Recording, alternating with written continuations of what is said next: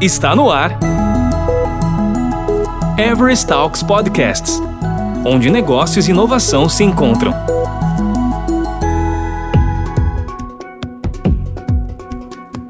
Como economizar num projeto sem reduzir o escopo é o tema central deste episódio focado em cloud. Com a palavra, dois profissionais destacados de Everest: Ivan Pereira Falcão Big Data Architect na Everest Brasil, e Bruno Freitas Gomes, DIA Project Leader na Everest Brasil. E quem dá a largada é o Ivan.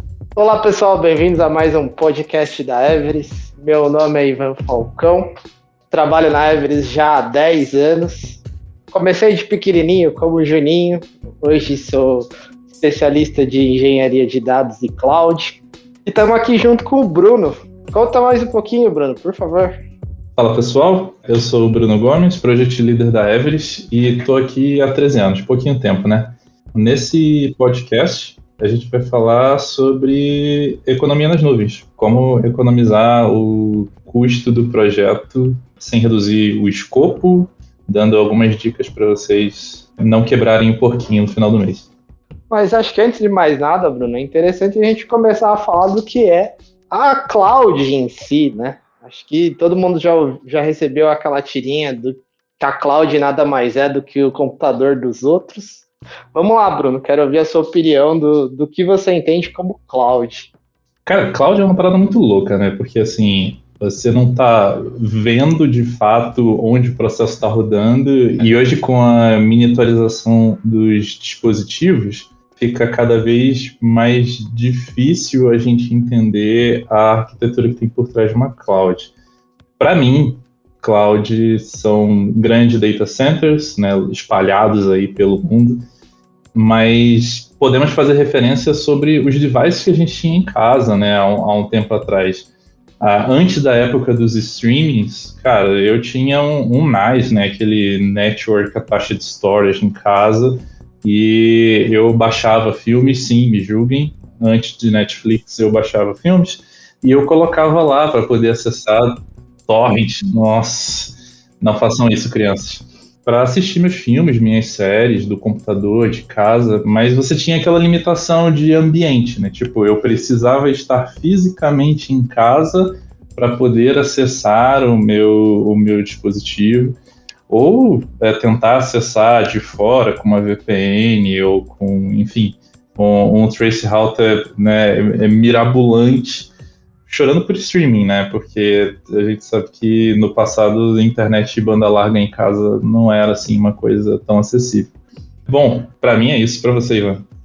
Como eu comentei, é uma brincadeira antiga, mas não deixa de ser verdade. É um computador de outra pessoa o acesso remoto já não é mais uma característica que, que eu acho que a gente pode considerar para cloud, porque me julguem, mas existiu um tempo da minha vida que eu trabalhei com COBOL, que eu trabalhei com mainframe, sim, fui um dinossauro do COBOL. Mas desde aquela época a gente já acessava um, uma máquina, um conjunto de máquinas que a gente não tinha acesso direto, ficava lá com a IBM guardado, os SOs da vida que eu acessava para desenvolver os meus, os meus programas em COBOL. Eu acredito que a, a diferença maior que você tem quando você vai para a cloud é você conseguir acessar isso como um serviço, né?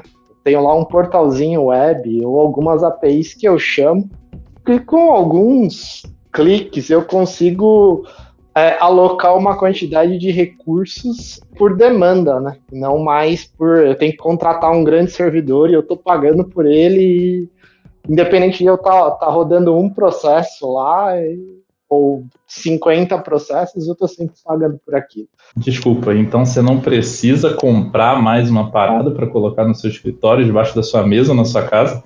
Pode, às vezes acontece. Eu tenho um tio que gosta de ter as coisas tudo no HDzinho dele guardado, porque não sabe onde está esse negócio da nuvem, mas de maneira geral, hoje é muito mais fácil. Antigamente acho que tinha aquela coisa, né? Eu tinha que ter o meu, o meu servidor, eu falava com a HP, falava com a Dell, contratava um, um servidor que, tudo bem, até poderia estar na minha empresa, como não poderia, mas eu contratava aquele recurso, eles me entregavam aquele recurso. Se eu quisesse mais recursos, tinha que comprar outra máquina, outra estrutura. A velha história do, hard, do hardware é aquilo que a gente chuta, né? Hoje você não pode mais chutar o hardware porque o hardware está em cloud. Eu acho que é uma diferença bem legal que a gente tem hoje em dia, né? Porque, tudo bem, tem questões novas, questões de segurança, questões de você depender da internet para acessar esse seu recurso. Mas, por outro lado, essa escalabilidade enorme que você acaba tendo é, é bem interessante. Pô, mas com isso deve ser caro esse negócio, né, cara? Porque assim, pensa que, sei lá, se eu tô usando uma máquina que não é minha, eu, eu sou meio ciumento, assim, com, com os meus devices tecnológicos. Então, tipo, eu não quero dar acesso a qualquer um. Logo, se eu fosse dar acesso, eu ia cobrar bastante. E como é que tem sido hoje? Cara, até pode ser caro.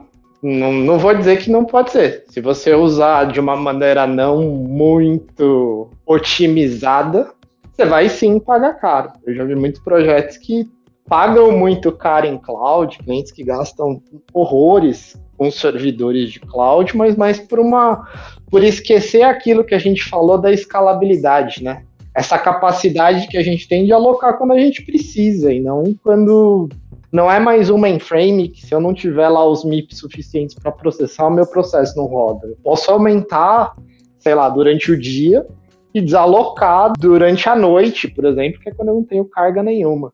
Se você soubesse aproveitar bem, pode até economizar em relação àquilo que você já gastava com aquele servidorzão que você tinha na sua empresa, ou que você contratava de um terceiro que ele ficava alocado sempre. Isso é bem legal, né? É interessante, fazendo um paralelo com o que tange a armazenamento, né, que você acabou de citar, eu vou, eu vou falar um pouco da minha experiência pessoal com cloud, né? Tipo, cara, eu tenho muita foto no meu celular e às vezes eu, eu queria subir só um pouquinho, sabe? Eu não quero ter que contratar um, um plano lá do OneDrive ou do Google Drive ou do Dropbox é, de 1 tera, sabe, de, de nuvem para poder armazenar. Se eu pudesse é, ir subindo isso aos pouquinhos e ser cobrando e ser cobrado aos pouquinhos, é, não só eu, mas eu acredito que todas as tias do Zap que mandam bom dia no grupo da família iam adorar. É uma realidade para é, projetos em cloud ou eu posso já ficar animado e contratar um planinho assim para guardar minhas fotos do churrasco. Eu sou suspeito para falar porque eu tenho aquele 1 tera da Microsoft que vem junto com o Office 365. Mas para alguém como você, que eu sei que tira muitas fotos, que tem uma, precisa de um armazenamento de fotos muito grande, isso é um negócio bem interessante. Na cloud, a maior parte das pessoas conhecem o famoso S3 da Amazon, né? Que acho que é o mais famoso dos storages que se tem. Os principais players de cloud, eles têm algumas ferramentas para armazenamento mais barato de dados, né? Os, o armazenamento de blob, que a gente chama. E nada mais é do um, um armazenamento de um conjunto de binários que eu consigo fazer nesses storages. Eu acho que a principal vantagem é exatamente isso que você comentou quando eu tô falando de um OneDrive, eu sei que eu tenho. Eu vou lá no início do ano, no período lá da renovação, pago um valor fixo, lá 100, 150 reais, para ter aquele armazenamento de 1 tera reservado para mim. Confesso que não estou usando 100% dos meus 1 tera hoje, estou usando acho que 250 GB, um negócio assim. Para todos os efeitos, eu estou pagando o valor inteiro do meu 1 tera, só que estou usando só um fragmento daquilo que eu tô, que eu tô pagando. Uma das vantagens da cloud é isso que você comentou. Ao invés de eu estar tá pagando pela alocação do recurso, independente de eu usar ou não, eu consigo pagar pelo meu uso.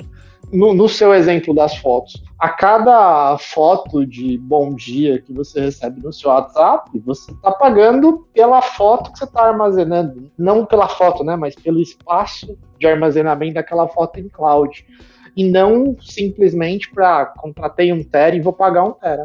Você tem lá um espaço. Se você não estiver usando nada, você não vai pagar nada. Se você estiver usando, você vai pagar só o proporcional daquilo que você está usando de fato. Essa, essa utilização desses blob storage, do Azure Blob Storage, Google Cloud Storage, S3, ele é muito legal por conta disso. Eu confesso que eu já pensei em migrar algumas coisas para mim, em vez de pagar pelo OneDrive, acaba sendo um pouco mais amigável de se gerir os arquivos do que essas estruturas de blob. Mas se você se aventurar a esses serviços de blob, você vai pagar muito mais barato. Mesmo você não sendo uma empresa, você consegue contratar tudo, isso é bem legal. É uma economia muito grande que você consegue fazer. Nossa, isso é animal, cara. Eu vi na apresentação que a gente fez no Meetup que a cotação que a gente tinha feito lá no Google Cloud Storage de 1 tera com, a, com SSD estava ali em torno de 175 dólares para utilização em um mês. E aí a gente comparou né, essa utilização com SSD numa máquina em cloud com um HD da mesma capacidade de 1 tera e tinha o valor ali estimado em 40 dólares e com o Blob Storage a gente conseguiu uma redução aí de 88% uh, num valor estimado de 20 dólares, né? Então é, isso num, durante um projeto, cara, salva o financeiro do projeto, definitivamente ajuda a não quebrar o porquinho. Isso é um negócio legal da gente considerar, principalmente para armazenamento. Né? A gente tem aquela tendência a sempre achar que o, a, o meu armazenamento está junto do meu processamento. Quando na verdade eu não tenho dependência nenhuma, né? Eu posso ter um servidor de banco de dados apartado do meu servidor de, sei lá, de aplicação. Eu posso separar o meu, o meu NAS, como você comentou, do resto da minha máquina. Mesmo assim eu vou conseguir acessar é claro que tem umas diferenças de acesso, de velocidade, mas eu acho que não é nada que prejudique a sua experiência. E quando você considera esses tipos de storage, tudo bem, essa diferença que você falou de 80%, a gente fez um comparativo para 1 tera, né? 1 tera de SSD versus 1 tera de, de storage. E assim, ainda era o storage mais caro. Mas agora quando você vai para um foco mais de Big Data, assim, que você está falando de petabytes de dados. Teve uma vez que eu estimei um projeto que a gente estava falando de, acho que, 25 petabytes de dados. Agora, se você, se você escala isso armazenar 50 e tantos petabytes de dados, é muita coisa. Na, na maioria das vezes, você não vai estar tá nem acessando esses petabytes de dados todos ao mesmo tempo. Você mantém para uma questão histórica, né? se eu precisar recuperar o dado tá lá, mas muitas vezes eu já nem acesso mais aquilo. Então é interessante eu considerar alguns, alguns armazenamentos de menor custo para eu guardar esses grandes volumes de dados. E o legal é que você não fica restrito. Às vezes a gente pensa, não, vou jogar nesses storages, vou esquecer lá, não vou conseguir acessar, vou ter que trazer para o meu SSD de novo para processar. Não, nós já temos serviços hoje que conseguem ler direto desses storages e gravar novamente no storage. Eu só preciso, eu preciso de algo para acessar. Daí, a partir do momento que eu acessei, eu já me viro para isso. Isso gera uma, uma economia enorme, né? Essa, essa substituição, essa, essa mudança de paradigma que é a cloud mesmo, né? Porque, cara, você já deve ter feito alguma cotação de, de recursos. A gente já fez várias ao longo da vida você comparar lá atrás, que eu tinha que dizer o tamanho da máquina, o tamanho da memória, o tamanho do disco, e se eu errasse aquilo, significa que eu ia ter que fazer uma outra, um outro pedido para compras lá na frente para trazer o seu recurso de, de volta. Eu considero uma evolução, não sei você. Era uma vida muito ingrata, né, cara? R um número e, enfim, talvez seja demitido. Sim, cara, era triste isso você tinha que estimar já pensando em um ano, dois, três, quatro, cinco. Sim, a taxa de crescimento, né? De uma demanda que às vezes eu nem sabia que eu ia ter. E eu tava pagando por aquilo. Eu acho um negócio meio insano isso. Comparado com hoje, que, ah, legal. Meu storage eu pago pelo meu uso. Meu processamento eu também posso pagar pelo meu uso, né? A partir do momento que eu quebro a minha é, que eu faça essa separação da minha camada de armazenamento da minha camada de processamento, eu subo meu cluster quando eu quero, né? Eu subo, processo, desligo e é um abraço, né? Isso é bem legal. Ivan, segura um pouquinho. A gente tem muita coisa ainda para falar e bem como os áudios gigantes do WhatsApp, ninguém gosta de ficar escutando uma parada por muito tempo, né? Então, fiquem ligados com a gente. Em breve a gente volta com a segunda parte desse podcast. Abraço.